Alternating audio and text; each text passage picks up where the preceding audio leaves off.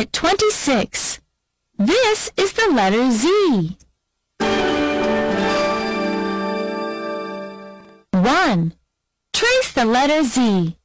Please count and trace with me. 1, 2, 3. Z. A letter Z. Z is for zebra. Z, Z, Z. zebra. Z, Z, Z. Z is for zoo. Z, Z, Z. Z is for zoo. Z, Z, Z.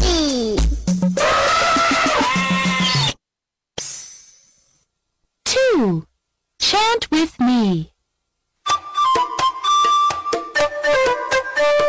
Z, Z, Z. Z is for zebra.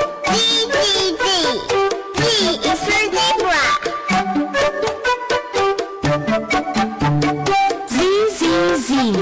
Z is for zoo. Z, Z, Z.